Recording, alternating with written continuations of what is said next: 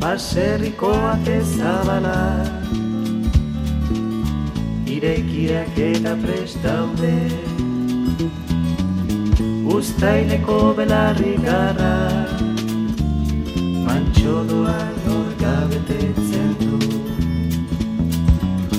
Naparra eta berde.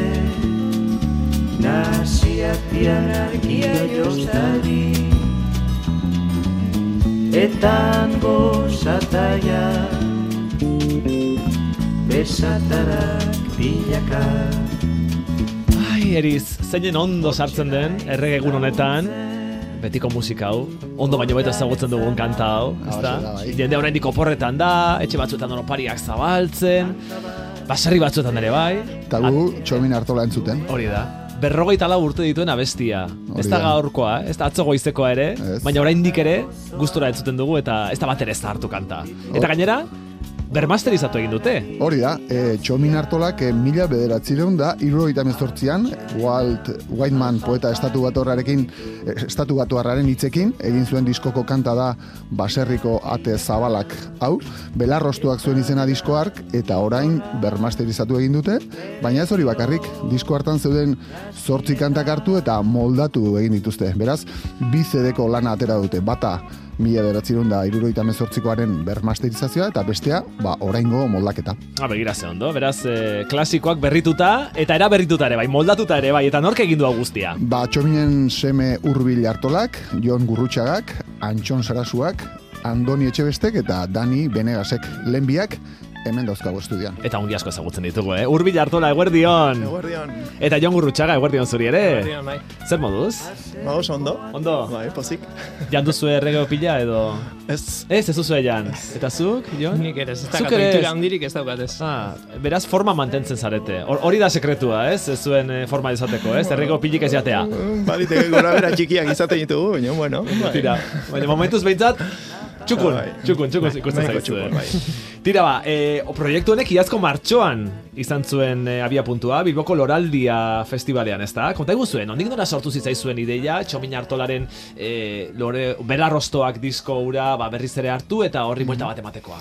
Ba, ideia berez loraldiako arduradunei sortu zitzaien, e, eta jo zuten gure gana, nere gana, zuzenean, bazuten asmoa edo proposamen hori e, helarazteko gogoa eta normalean loraldiak gainera horrela e, funtzionatzen omen du, nik orduan jakin nuen, no, e, egiten dituzte beraien proposamenak talde ezberdinei, kantari ezberdinei, ba, e, lotzen edo gauza ezberdinak proposatzen, ez?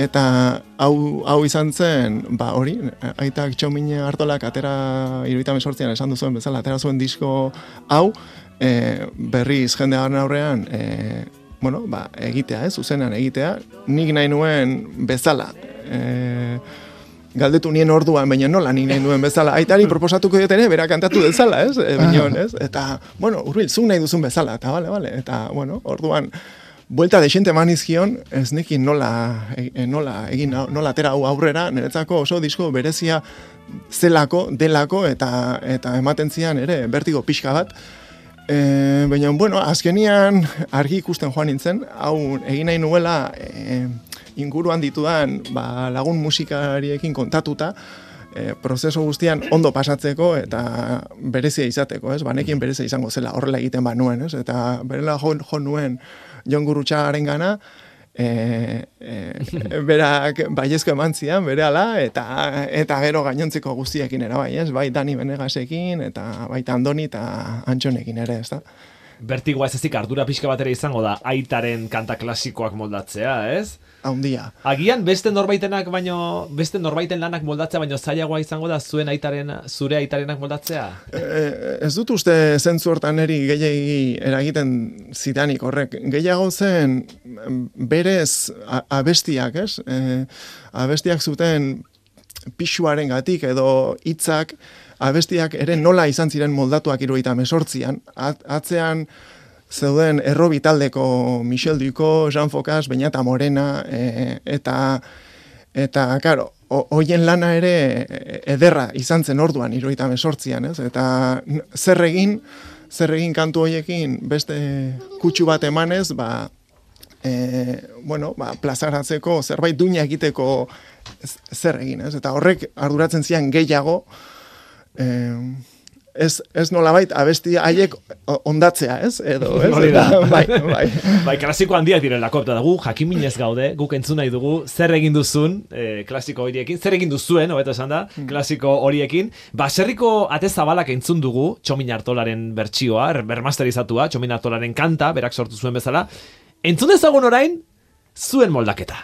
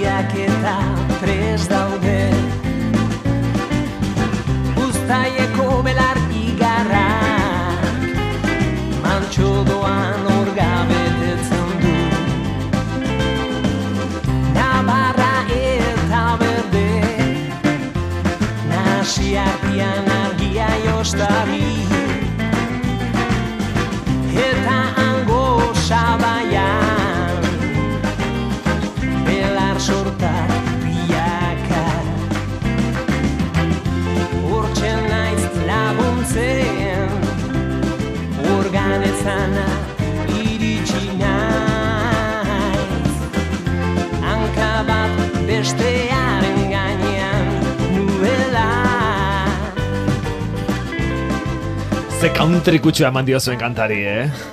Oso country, atera Bai, bai, zaizue, bai, eh? badu toke Bai. amerikarra, bai. Eta zergatik country kutsu hori, nondik nora? Ba, bueno, Dani izan da pixka bat eh, konponketak egin dituenak eta berari irten zitzaion horrela eh, doinu hori eta bueno, ba guk eh, egia esan berak ere originalak ere badu Bai, kutsu bat. Erritmo aldetik eta Bai, ez... eh, Hori da, hori da. Honek agian gehiago, ez, agian instrumentazioagatik edo nola jota dagoen horrengatik, baina bai, horrela irten da eta. Eta nola egin duzu lan, esan edut, e, entxegu aretora joan zarete, eta bakoitzak bere, bueno, ideiak bota ditu, edo etxean egin duzu lan eta batak besteari bidali, edo nola egiten da alakoetan lan. Ba, horrela egin dugu egia esan. Bai, eh, danik eh, pasatzen zizkigun eh, arregloa, konponketak eta ideia horiek eh, internet bidez, saretik, eta gero guk eh, etxean lantzen genituen, bateratzen genituen, pixkat hitz egiten genuen eh, nola joan, edo ze moldatu ziteken, zer aldatu, zer gehitu, zer kendu, eta pixkat prozesua horrela joan da. Bai, printzipioz bai. bai. E, Urbil, egin dezagun nahi duzu berrogeita lau urte atzera, e, mila bederatzi da irurogeita mezortzian, Donibane loitzunen grabatu zuen zuraitak, aipatu duzu errobiko Michel Duko eta Jan Fokas eta zeudela, nola sortu zitzaion e, zure aitari e, Walt Whitmanen poemak hartu eta olako disko berezi bat egiteko ideia. Bueno, e, iruita mesortzian argitaratu zen diskoa, baina berak e, lan honekin abia, abia, abiatu zen iruita maosteko udan uste dut.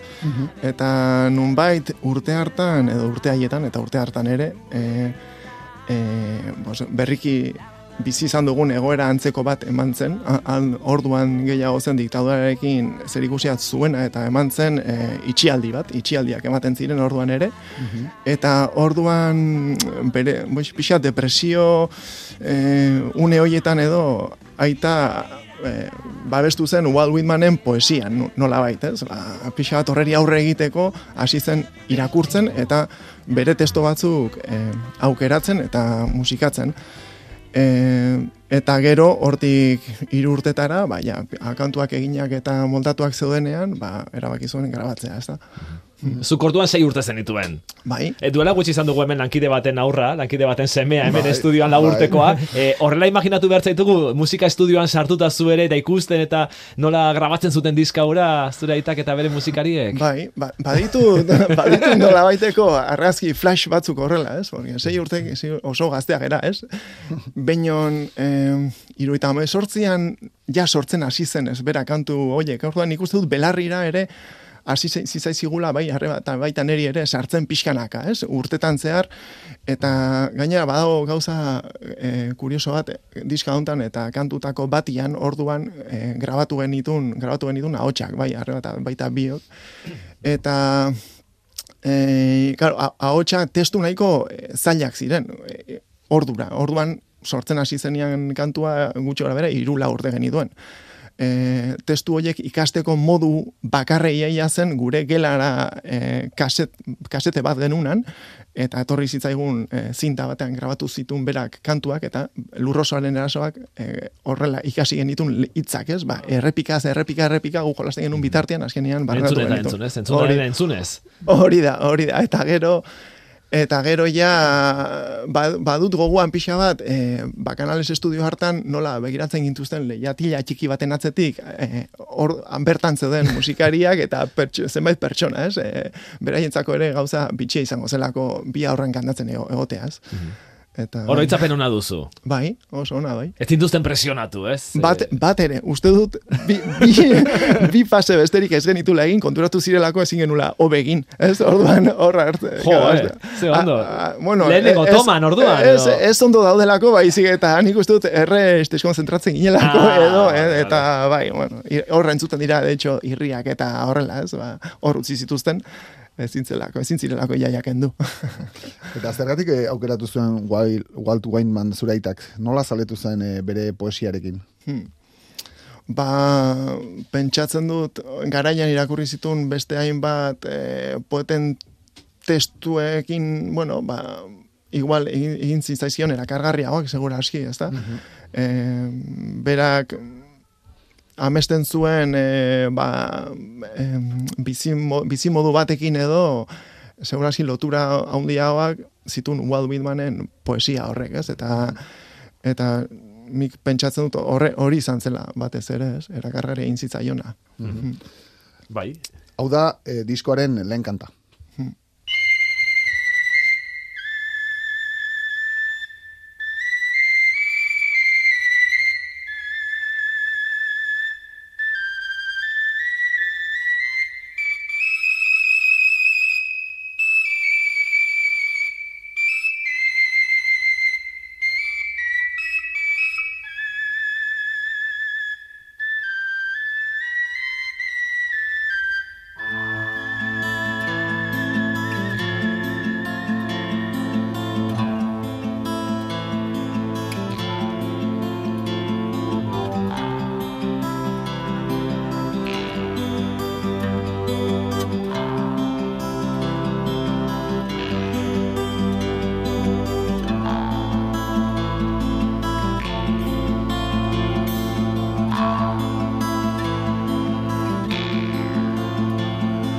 Abere atian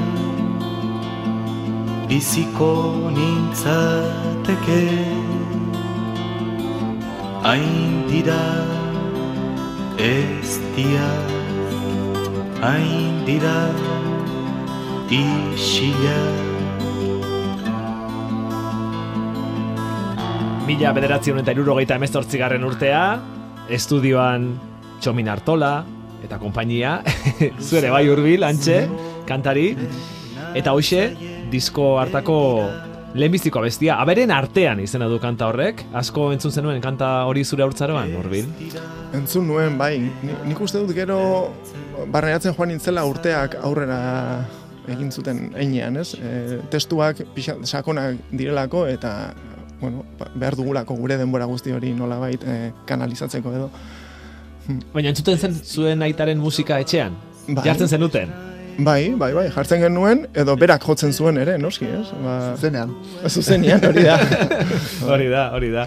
Eta, bai, e, eta Jon, e, zuk lehenbiziko aldiz noiz entzun zenuen, Bela Rostoak diska? Ba, onartu beharra daukat, belarrostoak entzun nuela, e, urbilek, e, ba, nik esango nuke hilabete batzuk, proposamena jaso baino hilabete batzuk lehenago, edo urtebete lehenago, edo dagoeneko gu kontzertuak elkarrekin e, eskaintzen ari ginen, e, eta, eta nik uste dut egun horietako batean pasatzia la diskoa, eta gero etorri zen pixka bat e, proposamen hori, eta orduan izan zen, ba, ez duela asko egia esan. bai. Eta proposamena iritsi zitzaizunean zer pentsatu zenuen?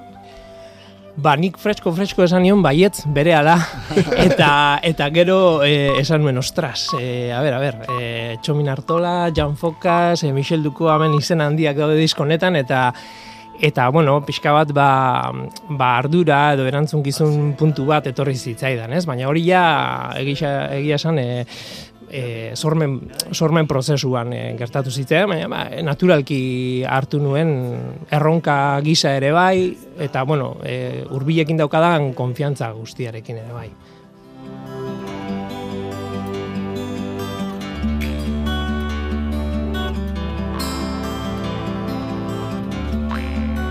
Hauxe da, aberen artean kanta, Txomin Artolaren ahotsean. Entzun ezagun orain, Jon Gurrutxagaren ahotsean.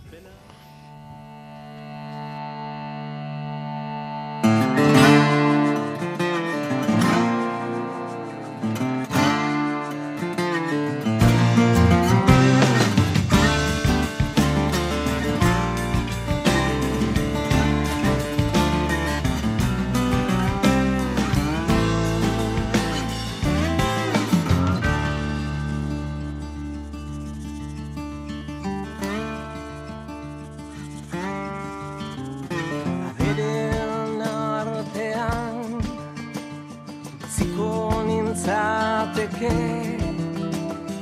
Hain dira dira Hain dira isiak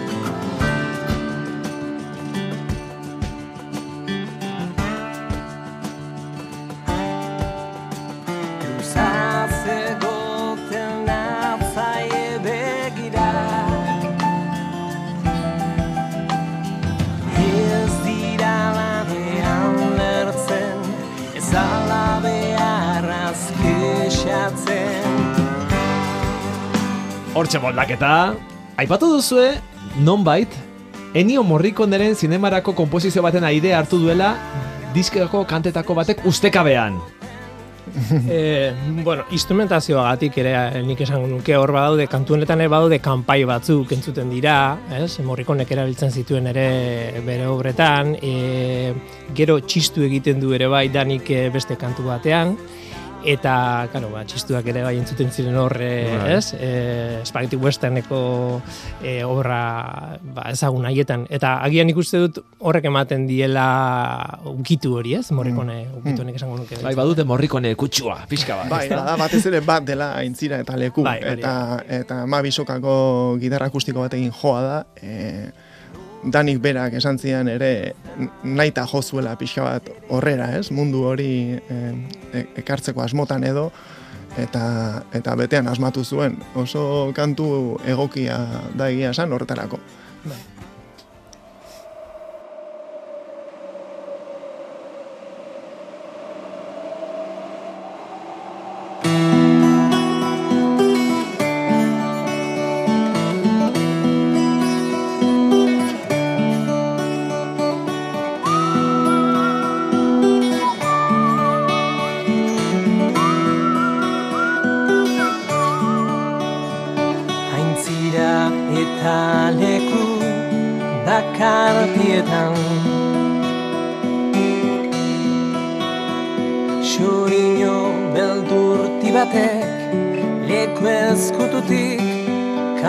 Bat txiruli